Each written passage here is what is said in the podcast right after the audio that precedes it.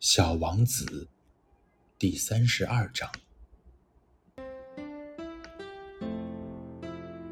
小王子坐在一块石头上，抬眼望着天空，说道：“我琢磨，这些星星闪闪发亮，是否为了让每个人将来有一天都能重新找到自己的星球？看。”我那颗行星，它恰好在我们头顶上，可是它离我们好远哦。它很美哎。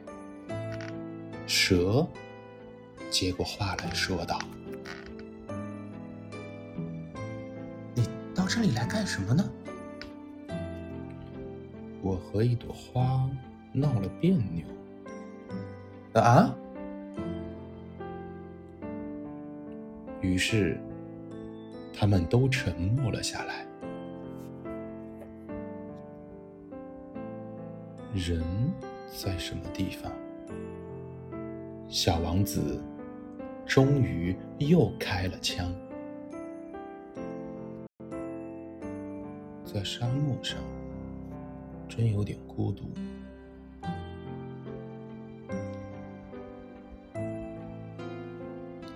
到了有人的地方，也一样孤独的。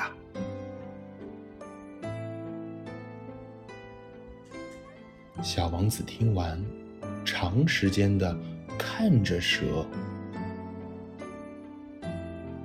你是个奇怪的动物，细的像个手指头。小王子终于说道。蛇听了他的话，看了看小王子，接着说道：“但，但我比一个国王的手指更有威力哦。”小王子微笑着说：“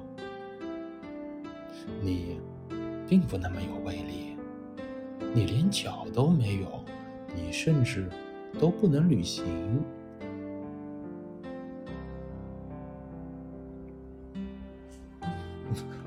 我可以把你带到很远的地方去，比一只船能去的地方还要远。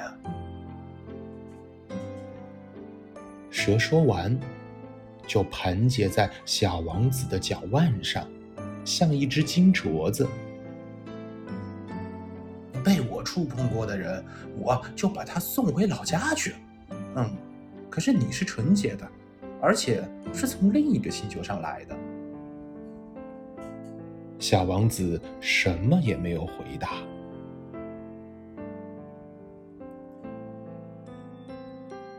在这个花岗岩的地球上，你这么弱小，我很可怜你。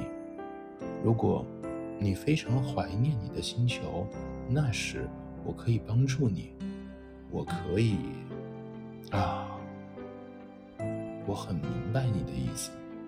但是你为什么说话总是像让人猜谜语似的？蛇又看了看他，这些谜语我都能解开的。他们互相望了一眼，于是他们又都沉默了起来。